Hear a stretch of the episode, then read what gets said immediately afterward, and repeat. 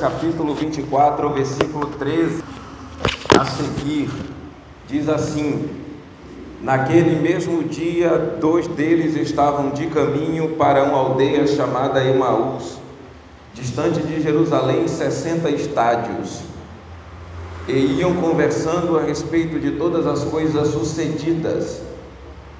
E aconteceu que enquanto conversavam e discutiam, o próprio Jesus se aproximou e ia com eles. Os seus olhos, porém, estavam como que impedidos de o reconhecer. Então lhes perguntou Jesus: O que é isso que vos preocupa? E de que ides tratando à medida que caminhais? E eles pararam entristecidos.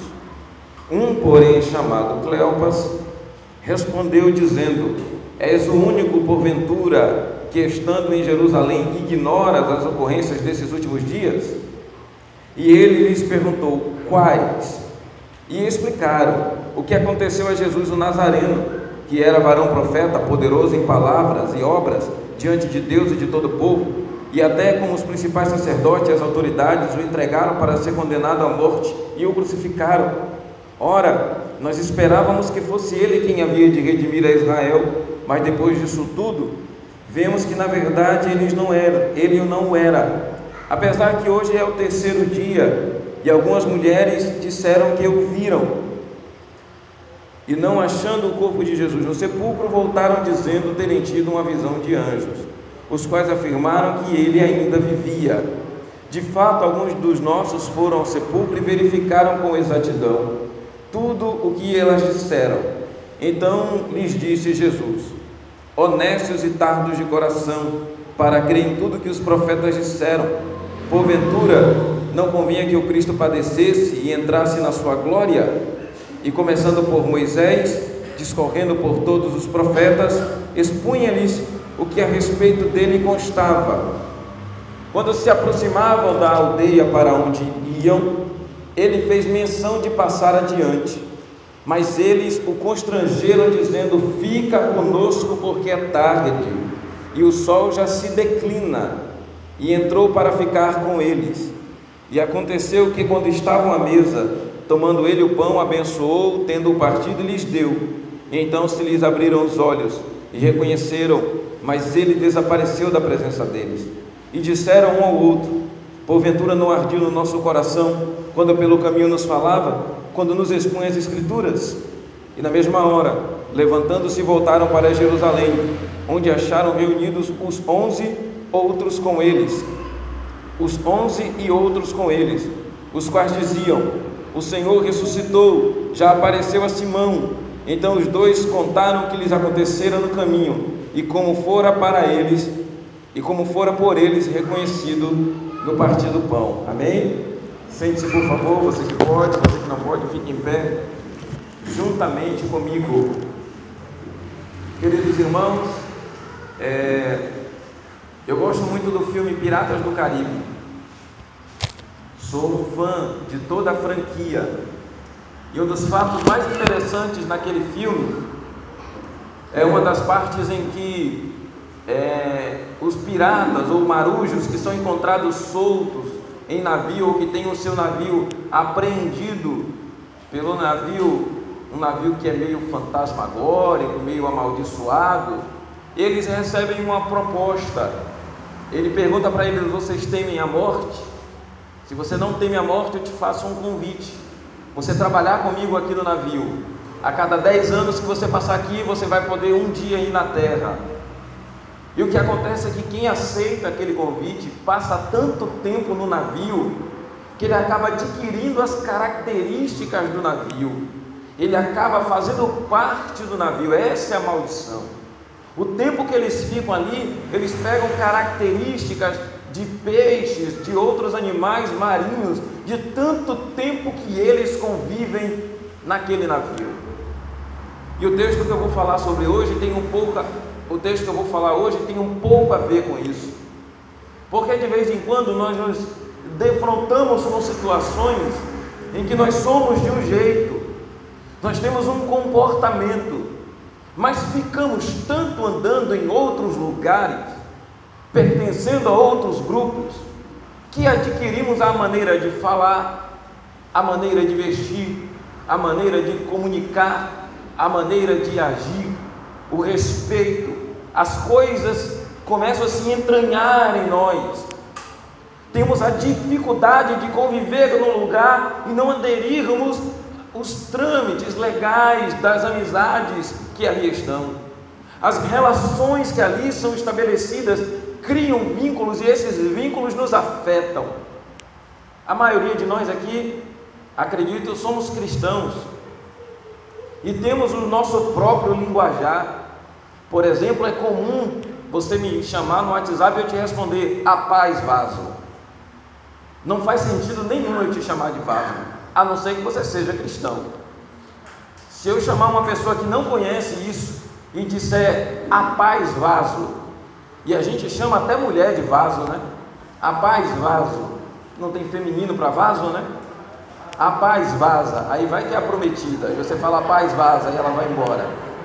Não daria muito certo, né? Mas acontece isso com a gente, a gente tem, né? Maneira, os meninos aqui todos vestidos com a camisa, não troque, não troque o propósito, não é isso? É isso, não troque o propósito. A igreja tem a maneira de vestir, e aí você vem e acaba se adequando a essa maneira.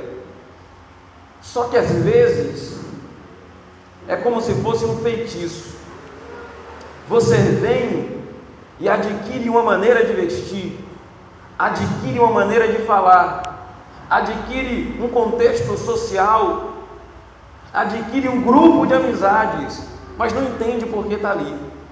E tudo que você quer é ficar 10 anos aqui para depois escapar daqui, nem que seja por um dia. Não é verdade? Esse texto que nós lemos, eu volto a falar disso no final. Esse texto que nós lemos, dois dos discípulos de Jesus, dois dos, não apóstolos, discípulos. Jesus morre e esses discípulos ficam esperando a ressurreição de Jesus, e aí eles decidem que já deu tempo demais. E eles decidem ir para uma aldeia chamada Emaús, 60 estádios, dá aproximadamente 12 quilômetros. E eles decidem ir embora. Eles decidem sair de Jerusalém e rumar essa pequena vila que chamava Emaús. O texto tem epígrafe: os discípulos no caminho de Emaús. Emaús é uma pequena vila. E eu acho extraordinário porque o texto diz assim: e naquele mesmo dia eles saíram. Por que o texto deixa evidenciado naquele mesmo dia? Se você voltar alguns versículos antes, você vai ver que Jesus havia ressuscitado. E eles estavam esperando a ressurreição. Só que como eles não veem a ressurreição, eles decidem ir embora. Eles decidem rumar dali para um outro lugar. Eles decidem sair do lugar. E é extraordinário, porque no dia em que acontece o que eles esperam, porque não acontece aonde eles estão, eles vão embora. E a promessa é: no terceiro dia eu vou ressuscitar. E se o domingo era o terceiro dia, a promessa ainda estava dentro do prazo de validade. E eu quero começar esse sermão te dizendo isso. Eu não sei o que fez você sair. Eu não sei o que está fazendo você caminhar para fora. Mas eu te digo que a promessa de Deus na sua vida ainda está dentro do prazo de validade. E pode acontecer hoje. E você pode estar querendo sair hoje ou pensando em sair amanhã. Não saia, porque pode ser o dia em que Cristo vai aparecer a você como você nunca o viu. A promessa ainda está dentro do prazo de validade. Segunda coisa que eu quero falar ainda está no versículo 13, e hoje eu vou ser expositivo, eu vou falar o texto inteiro às vezes eu sou temático, como na, na, no último sermão, hoje eu quero fazer um, uma pregação de maneira expositiva. A segunda coisa que está no versículo 13 é o nome Emaús. A palavra Emaús significa águas quentes, ou fontes mornas, ou fontes quentes, alguma coisa desse tipo. E eu sou baiano de nascimento e apaixonado pelo meu estado. E lá, como Jeff sabe, né, tem duas estações: verão e está muito quente. Só tem essas duas estações. Lá não tem esse negócio de frio. E aí, há dois meses atrás aqui, eu acordava para trabalhar e olhava no celular, 16 graus. E quando está frio, não tem coisa melhor, mais cômodo do que um banho quente. Emaús era isso. Era uma cidade de águas termais. Era um lugar que fora de Jerusalém era o melhor lugar para você estar, porque é cômodo. Quem não gosta de banho quente? Quem não gosta de tomar um banho quente, né? Esquece até do tempo. Não paga a conta mesmo, quem paga né, os pais. Então, vamos tomar banho quente. Aí fica lá no chuveiro, não está nem afim de lavar o cabelo, mas aí lava o cabelo, né? Olha, vou lixar o pé, aí lixa o pé, né? Passa lixinha no pé. Faz isso no, na água fria? Duvido, né? Bota a perna, já tomei banho, né? E acabou, né, irmão? No frio. Mas a água quente é muito cômoda. Quem não gosta de água quente, né? Quem não gosta de tomar um banhozinho de água quente? Tem mãe aí dando glória, porque eu estou falando isso, né? Porque o filho vai tomar vergonha. Cremos, irmão. Só que tem um problema. E o texto diz: era distante de Jerusalém era cômodo, era quente, mas era distante de Jerusalém. Qual é o problema de ser distante de Jerusalém? É porque Jesus disse: fiquem em Jerusalém. O meu ministério se dá e vai acontecer com vocês em Jerusalém. Não é para você sair de Jerusalém, muito menos ficar distante de Jerusalém. E aqui aprenda uma coisa: o caminho da acomodação segue na direção contrária ao caminho da promessa. Todas as vezes que você caminhar no caminho do seu conforto próprio, vivendo para você, não conseguir renunciar a nada, você está indo no caminho contrário à promessa que Deus te fez. E aqui eu quero dar o exemplo de Jacó. Jacó vai atravessar um val chamado Val de Jaboque, 300 metros. Você atravessa 300 metros em sei lá, 5 minutos, no máximo. Se tiver de andador ainda, você atravessa em 5 minutos. 300 metros, o Zen Bolt corre 100 metros em 9,67 segundos. 300 metros ele faz menos de 30 segundos.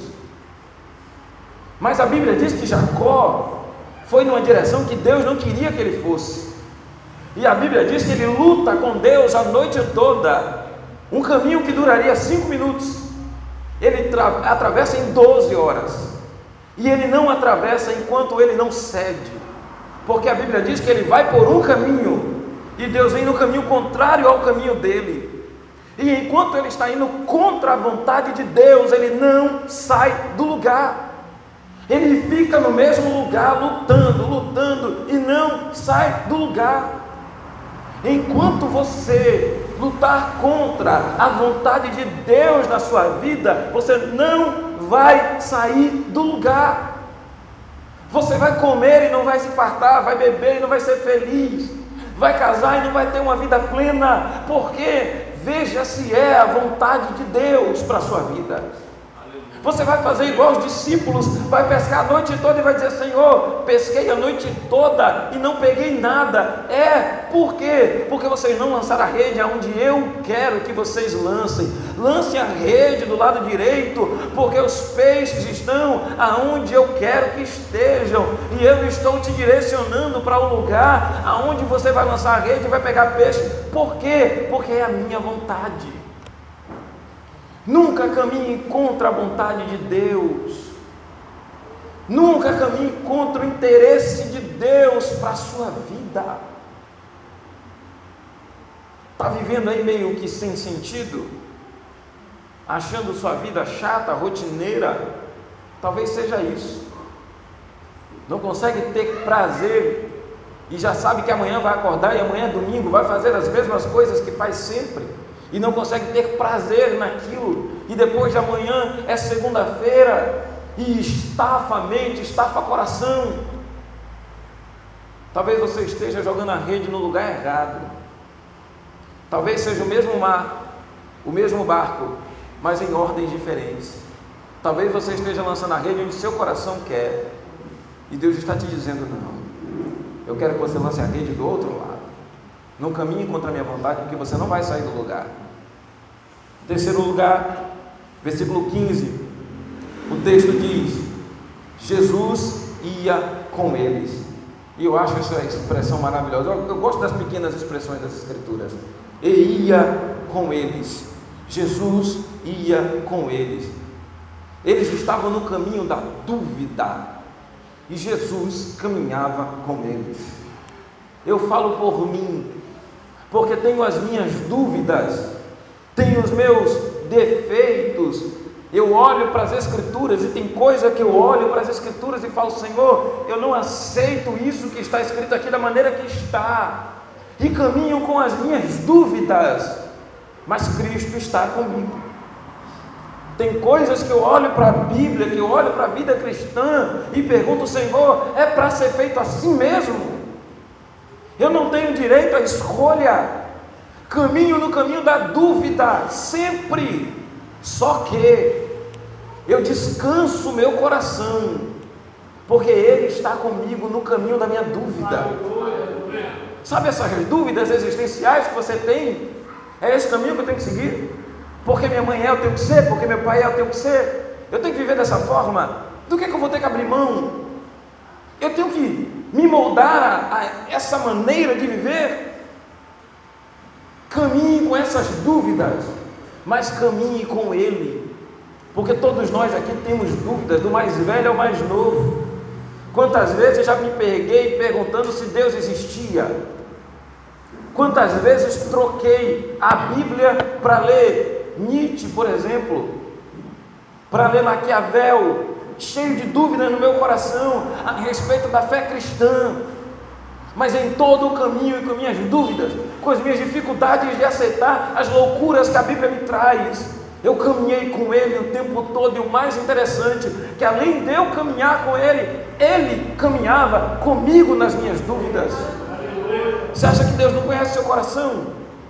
Você acha que Deus não conhece os anseios da sua alma? Você acha que Deus não conhece seu coração? Abre de vez em quando para algumas coisas que não deveriam morar aqui dentro. Sentimentos que vêm quando você menos espera, desejos que vêm quando você menos espera, vontades absurdas que vêm quando você menos espera. O importante é tenha todos esses desejos e essas vontades, mas deixa Cristo andar com você no caminho, porque o caminho de Cristo conduz à vida eterna. O caminho de Cristo conduz à salvação. O caminho de Cristo traz paz plena, como você nunca vai encontrar. Eu continuo com as minhas dúvidas, mas Ele vem ao meu ouvido e com as minhas fraquezas, Ele diz: Não temas, porque eu sou contigo. Não te assombres, porque eu sou teu Deus. Eu te esforço e te ajudo, te sustento com a destra da minha justiça. O salmista um dia atribulado no seu coração, o exército fora do palácio, ele sem saber o que fazer. Davi estava para morrer, os exércitos do seu filho Absalão o perseguindo. E no Salmo 37 ele diz: Ainda que estoure contra mim a guerra, eu não temerei. Ainda que um exército se acampe ao meu, ao meu redor, o meu coração descansará e aí ele diz: Porque uma coisa eu peço ao Senhor e a buscarei, que eu possa habitar na sua casa todos os dias da minha vida, porque no dia da adversidade Ele me acolherá no recôndito do seu tabernáculo me esconderá, levantará minha cabeça sobre meus inimigos, colocará meus pés sobre a minha rocha, e eu vou entrar no templo louvando cânticos de louvor ao seu nome. Caminhar com Deus é isso. De vez em quando nosso coração se atribula, mas você diz: Uma coisa eu peço ao Senhor e a buscarei, que eu possa habitar na sua casa todos os dias da minha vida. Todos os dias da minha vida. Vamos caminhar. Versículo 16. Seus olhos estavam meio que impedidos.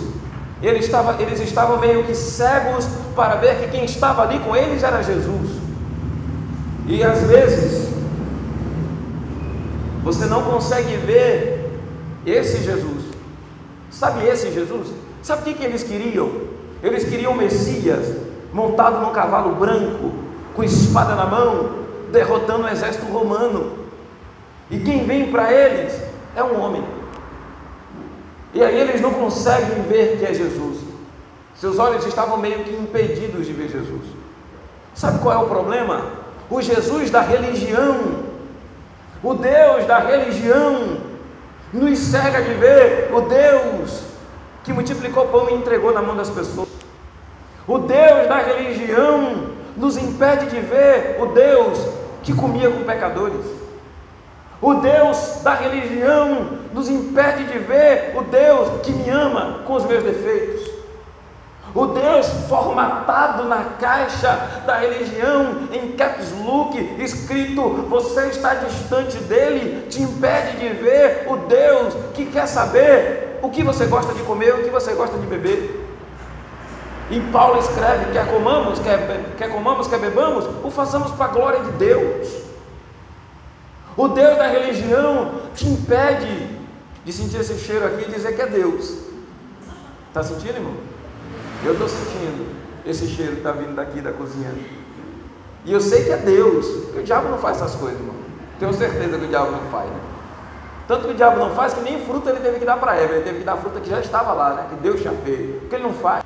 O da religião, irmão, te impede de ver Deus. Quando seu filho traz um boletim para você diz, passei. O Deus da religião te impede de você estar apaixonado por alguém e você saber que o sentimento de paixão, essa devoção, vem de Deus. E você acha que Deus não se importa com quem você está gostando na escola, na faculdade ou no trabalho? O Deus da religião te tira isso. Eles não conseguiam ver Jesus com eles. Quem sabe o Deus que você está esperando nunca se revelou para você, porque ele não existe. Esse Deus que você está procurando, procurando, ele não existe.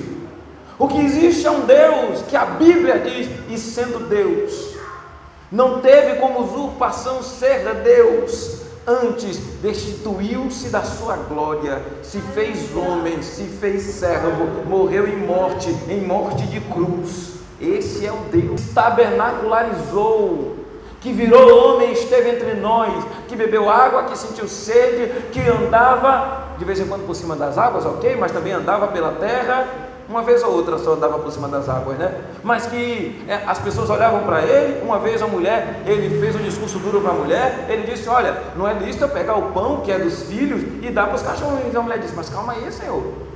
Mas os cachorrinhos também comem da migalha que cai e disse: É, você está certa, pode ir para casa que a sua filha está curada. Esse Deus que se deixava dialogar. Aleluia. Esse Deus, irmão, que deixa, que deixa você falar com Ele o que você quer. Esse Deus, a religião afasta de nós. Eu estava doido para ouvir o Davi falando sobre religiosidade que amanhã não vai dar. Esse Deus da, dessa religiosidade, olha lá na camisa do Davi, essa religiosidade que mata, olha lá. Ele é bonito, pode olhar, irmão. Você eu não pedia, não. O Davi é bonitão, né? Eu tenho um protótipo de barba lá, a barba, né? tá rindo de quê, mano? Vou pregar aqui que é proibido barba qualquer dia desse. Te amo, mano. Eles olham para Jesus, esses que não conseguem ver Jesus, no versículo 18, eles olham para Jesus e falam: Você está andando aí? Você ignora o que aconteceu há dias atrás? Parece quando a gente vai de vez em quando perguntar: Moço, moço, você quer receber Jesus? E a pessoa fala: Você não sabe como está minha vida. Você ignora o que aconteceu comigo ontem. Você ignora o que aconteceu comigo anteontem. Ah, se você soubesse que Ele te amou, você fazendo o que você fez ontem, que Ele te amou, você fazendo o que você fez hoje, que para Ele pouco importa o que você fez na sua vida. Aí você fala, mas Senhor, a minha vida é tão carregada. Senhor, você ignora o que aconteceu, você não sabe o que aconteceu comigo? Eu sei. Mas foi por minha causa que tudo isso aconteceu, você não entende? Você não entende que você caminhou isso tudo por causa de Deus? Porque Deus quis te trazer onde você está hoje. Você não consegue entender isso. Que tem um plano de Deus eterno que não foi feito aqui, que é para a sua vida. Você não consegue entender isso? mas eu não consigo, irmão. Olha a minha vida como está. Eu estou na igreja, mas vivo como se não tivesse. Eu nem estou na igreja. Olha o que aconteceu comigo ontem. Jesus diz: Deixa de ser bobo, tardios e nécios de coração, né? Tardio é bobo, abobalhado, como Tiririca dizia, abestado. Deixa de ser bobo, rapaz. Deixa de ser boba, moça. Eu conheço. Eu estava lá. Fui eu que te livrei. Fui eu que não deixei você morrer. Fui eu que coloquei no seu coração para você estar aqui hoje. Não foi quem te chamou. Você não sabe nada. Aí, ele diz assim: Você não sabe o que aconteceu com Jesus, o Nazareno, que era profeta, e eles continuam dizendo, porque nós esperávamos que eles viessem redimir Israel. Sabe o que é a palavra esperávamos? Pretérito imperfeito. Uma coisa que era para acontecer, mas não aconteceu de maneira plena. Quantas pessoas vivem no pretérito perfeito aqui, né? E eu gosto de um texto, eu vou citá-lo. Um texto do Salmo 102, em que o profeta diz assim: Eu sou como uma coruja entre as ruínas. Sabe o que é uma coruja na ruína, irmão? Coruja é uma ave, que, é uma ave de rapina que se alimenta de caças, de pequenos roedores. Quando a coruja ela está ali, porque ali tem o seu alimento. Ruína é uma obra que foi destruída ou que começou e não terminou. Só que tem gente que viveu momentos ruins na sua vida e moram nos momentos ruins que viveram. Tem pessoas que não conseguem apertar a, a, tecla, a tecla play da sua vida e fica parado o tempo todo no mesmo quadro, vivendo nas ruínas da sua vida. Mas meu pai foi assim, mas minha mãe me fez isso, mas meu marido me largou, mas eu fui traído, mas meu pai não me deu amor, mas eu moro na pior casa, mas eu sou pobre, mas eu moro de aluguel. Sai da ruína. Sai dessa ruína que você vive. Não tem nada aí para você. Você não foi feito para morar em ruínas. Você não foi feito para morar em cima das tragédias da sua vida. Abra mão das tragédias pelo amor de Deus. Abra mão das tragédias particulares que você viveu e tem vivido. Irmão, você não conhece os meus traumas. Eu tenho traumas, mas eu não moro neles. Eu abandono os meus traumas porque eles me acorrentam. Quantas pessoas eu conheço acorrentadas por traumas? Conheci uma irmã, veio conversar comigo sobre perdão, e aí me disse que não conseguia perdoar o marido. Eu não consigo perdoar meu marido, irmão. Não consigo perdoar de jeito nenhum. Eu odeio aquele homem. Eu falei, irmã, eu preciso conversar com ele para saber a versão dele. E ela falou: irmão, ele morreu há mais de 12 anos. Você entende, irmão? Você entende que tem pessoas que vivem assim? 12 anos que o marido morreu e ela não conseguia perdoá-lo. Veja como as pessoas vivem em cima das tragédias, vivem em cima das ruínas. De fato, alguns deles, eles continuam dizendo no versículo 24: alguns deles já disseram que ele ressuscitou. Alguém me disse que ele está vivo, mas eu não vi. Alguém me disse que aconteceu. E eu gosto muito de falar de amnésia espiritual, porque nós temos uma certa amnésia espiritual, né? Igual Moisés quando vai atravessar o mar vermelho. Senhor, é, Vamos morrer aqui. Moisés disse, Deus disse, como assim Moisés? Por que você está clamando a mim? Não, Senhor, o mar está fechado, Faraó está atrás. E aí Deus faz isso aqui para Moisés. Estende a mão. E aí Moisés fala, Senhor, não entendi. Moisés, meu braço está curto? Não, Senhor. Seu braço está do mesmo tamanho.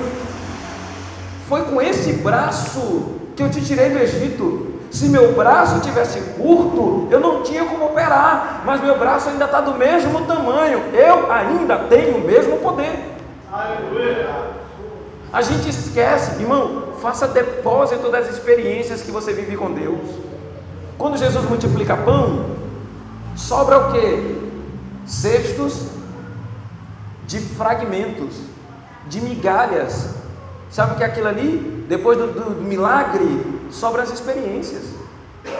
E aí, quando alguém vem com fome para você, dizendo, não sei o que fazer da minha vida, você sabe, eu tenho sobra de um milagre que eu vivi, eu tenho experiência para te dar. Eu vivi uma experiência igual à sua, e eu tenho um alimento para te dar, porque eu fui alimentado por isso. Sobra de milagre é experiência, guarda e viva ela. Quando estiver passando nos seus momentos difíceis, lembra do que Deus falou contigo. Passei no final do ano passado na minha vida, talvez a pior fase da minha vida desde quando eu me converti. E fui chorar nos pés de Deus, dizendo: Senhor, o me trouxe para Angra para acabar com o meu ministério. E Deus mandou eu tomar vergonha e me levantar. Deus usou uma pessoa e disse: Quem é você para achar que eu quero o fim do seu ministério? Quem é você para olhar para mim e duvidar da maneira que eu opero? Eu tive que baixar minha bola e lembrar que tem um monte de promessa que não se cumpriu ainda. Viva nas experiências que você tem, não despreze as pequenas experiências que você tem com Deus. Não despreze. Eu vou caminhar, eu preciso encerrar, eu não vou falar tudo por causa do horário, já são 9h15.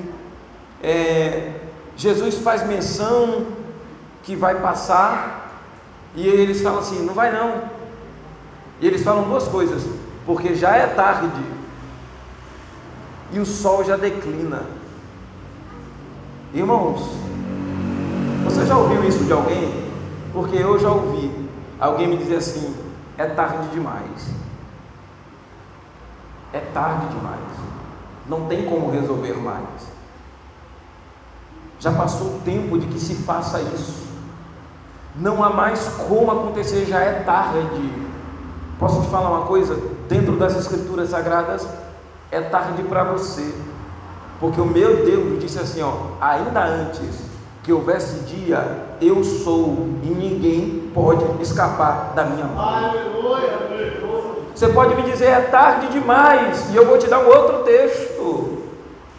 E eu falei sobre esse texto aqui, Joel. O profeta Joel escreve que Deus disse: E eu restituirei o tempo que foi devorado pelo gafanhoto. Irmão, eu posso restaurar sua casa, eu posso restaurar sua saúde, eu posso restaurar seu casamento, mas tempo só Deus faz. Em Deus não há tempo perdido. Irmão, a tempestade, o barco dos discípulos estava na tempestade o bicho estava pegando, o barco ia virar. E como é que o texto diz? Jesus vem correndo por cima das águas. É assim que está escrito? É assim que está escrito? Como é que está escrito? Que ele vem andando. Por quê? Porque ele tem controle sobre tudo. Ele não se atrasa, ele não precisa correr. Nunca é tarde. A segunda afirmação: o dia já se declina. O sol já está indo embora, as trevas estão chegando, é crepúsculo. Pega a referência aí, as meninas. Né? O sol está indo embora, é entardecer, está ficando tudo escuro. Irmão, você não sabe, eu estou sentindo na minha vida, está ficando tudo escuro. As áreas da minha vida estão caindo em efeito dominó. O sol já se declina. Está indo de mal a pior, você não entende. Olha a minha vida como está. Eu tinha tanto, vivia num sol pleno, e agora estou vivendo nessa escuridão. Fica comigo, Jesus, porque o sol já se declina. E aí Jesus entra na casa. E na casa acontecem duas coisas, e eu encerro aqui. Primeira coisa que acontece, Jesus senta na mesa sentar na mesa, na minha mesa, só senta quem eu quero. Você pode ir na minha casa, você vai sentar no meu sofá, mas talvez eu não te convide para a minha mesa, porque mesa é lugar de muita comunhão. Dividir o que você come com alguém é muita comunhão. E Jesus sentou à mesa com eles, porque eles convidaram Jesus. Quem sabe não está na hora de você sentar com Jesus e dizer: Senhor, eu preciso fazer as contas da minha vida. Eu tirei o extrato e vi que não está bom. Ou você está com saldo de mais ou com saldo de menos, né? Quando eu estou quando eu estou com saldo demais, eu fico preocupado, irmão. Quando eu estou com saldo demais, eu fico preocupado. Sabe quando é que eu estou com saldo demais? Quando eu vou pregar e fico tranquilo. Eu estou com saldo demais. E aí eu fico preocupado. Eu digo, Senhor, senta aqui. Meu coração está querendo achar que é alguma coisa. E de vez em quando eu estou com saldo de menos. Senhor, você me conhece. Hoje eu não tenho condição nenhuma de pregar. Não é sobre saldo, meu filho. Eu não te uso por causa do saldo positivo. Eu não te uso por causa do saldo negativo. Eu te uso por causa da minha graça. Não depende de você. Você não me deve e nem tem na minha mão. Você consegue entender isso? Jesus toma o pão, parte o pão e oferece o pão. Sabe quando eles veem Jesus? Quando eles reconhecem que é Jesus? Quando eles pegam o pão na mão. Jesus entrega o pão e quando eles vão pegar o pão, eles reconhecem que é Jesus. Jesus está aqui hoje, te oferecendo pão, de mão estendida, mas você só vai saber que é Ele se você estender a mão e pegar. Saia dessa sua vida acomodada, dessa sua vida fácil, que você está igual aqueles piratas do navio lá, se moldando a tudo que está ao seu redor. Saia das paredes do navio e vá em direção à mão de Jesus e pega o pão na mão dele. E se alimenta do pão da vida que é Jesus. Quando você se alimentar de Jesus, nunca mais você vai parecer ser parte da onde você é. Nunca mais você vai parecer viver da maneira como os outros vivem, porque Deus não vai deixar. E quem sabe Deus não está te chamando para ser o diferencial da sua geração. Fique em pé comigo, por favor. Jesus desaparece. E é interessante, né? Olha só, irmãos. Jesus parte o pão e eles reconhecem. Quando, quando eles reconhecem Jesus, o texto diz: e sumiu da presença deles. Por que desapareceu da presença deles? Porque foi para dentro deles. Por que saiu da presença? Porque foi para dentro. E Jesus desaparece. Eu quero te convidar hoje a fazer esse convite para Jesus. Senhor, não sei se o Senhor está com as mãos estendidas me oferecendo pão, mas se tiver, eu quero. E eu não quero ficar só na Sua presença. Eu quero ter a Sua presença. Eu quero que ela fique dentro de mim e não saia mais. E aí você vai voltar. Você vai sair de Emaús como eles saíram e vai voltar para Jerusalém. Quem sabe não é tempo de você voltar para Jerusalém hoje? Sair de Emaús, sair desse navio, sair dessa vida. Quem sabe você que está aqui, jovem, irmã, irmão, visitante, Deus já está te chamando para um compromisso maior. Você sair dessa sua acomodação, você desistir de ir para Emaús e dizer: Encontrei com ele e quero voltar para Jerusalém, porque a promessa está lá. Hoje não está no tempo de você voltar para o caminho da promessa. Feche seus olhos, nós vamos orar nessa noite. Senhor Jesus, eu te agradeço, porque o Senhor sabe como falar muito mais do que eu. Eu te agradeço porque o Senhor revela como eu nunca teria capacidade alguma de revelar. Eu te agradeço porque o Senhor fala o idioma que o nosso coração entende. Eu te agradeço porque o Senhor fala as palavras que são como uma almofada onde eu sento e descanso. Obrigado porque a Sua palavra é como um vento suave num dia de calor. Obrigado porque a Sua palavra é como uma sombra no dia de sol. Obrigado porque a Sua palavra é como uma casa quente num dia de frio. Obrigado porque a palavra é como um pão num dia da fome. Obrigado porque a Sua palavra é como um abraço no dia de solidão. Obrigado porque a Sua palavra, Senhor, me leva para lá e para cá. E eu te peço nessa noite que a Sua palavra vá de encontro corações aqui nessa noite. Tira pessoas desse estado de acomodação, vivendo como se não tivesse uma outra maneira de viver, se comportando como se não tivesse outra maneira de se comportar. tomando decisões como se não tivesse outras decisões a serem tomadas, Deus. Toma sua igreja e eu estendo as minhas mãos sobre ela nessa noite. Te pedindo visita corações nessa noite, a que tomem decisões por mudanças. Que corações aqui nessa noite se decidam por sair de Emaús e ir para onde o Senhor vai encontrá-los. Deus, eu te convido a pessoas aqui que vieram para ver a sua presença, a que saem daqui com a sua presença. Entre em corações aqui nessa noite. Deus, que pessoas aqui tenham coragem de ir na sua mão e pegar o pão que o Senhor deu nessa noite. Que pessoas tenham coragem de pegar na sua mão e dizer: Senhor, eu quero me alimentar desse alimento que o Senhor dá, porque a minha vida não tem dado certo em minhas mãos. Eu quero entregá-la em tuas mãos. Senhor, eu oro nessa noite, em nome de Jesus. Enquanto os irmãos cantam, os irmãos cantarão? Enquanto os irmãos cantam, eu quero estender o convite a alguém que ainda não serve a Deus, não sei se há em nosso meio visitantes, pessoas que estão afastadas, eu quero te convidar, sério, quero te convidar de verdade, como amigo, a fazer escolha por Cristo hoje. Sair do caminho que você tem caminhado e vir para o caminho de Jerusalém de novo. Deus falou com você, nesse texto diz, quando ele falava, ardia em nosso coração. Ardeu no seu coração enquanto eu falei aqui nessa noite? Enquanto Deus falou contigo nessa noite, ardeu? Venha aceitar Jesus e recebê-lo no mesmo lugar onde você está. Faça decisão por Cristo. Se você não quiser vir à frente, aonde você estiver, enquanto a banda canta, você abaixa a cabeça e faça uma oração e se decida por Cristo.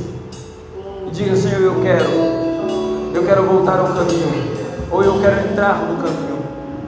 Eu quero o Senhor reinando em minha vida. A minha vida não tem dado certo em minha mão. Eu ando, mas não saio do lugar. Eu como e não me sacio. Eu bebo e não mata minha sede. Eu tenho, mas é como se não tivesse. Enquanto os irmãos cantam, você ora. Podem cantar, irmãos.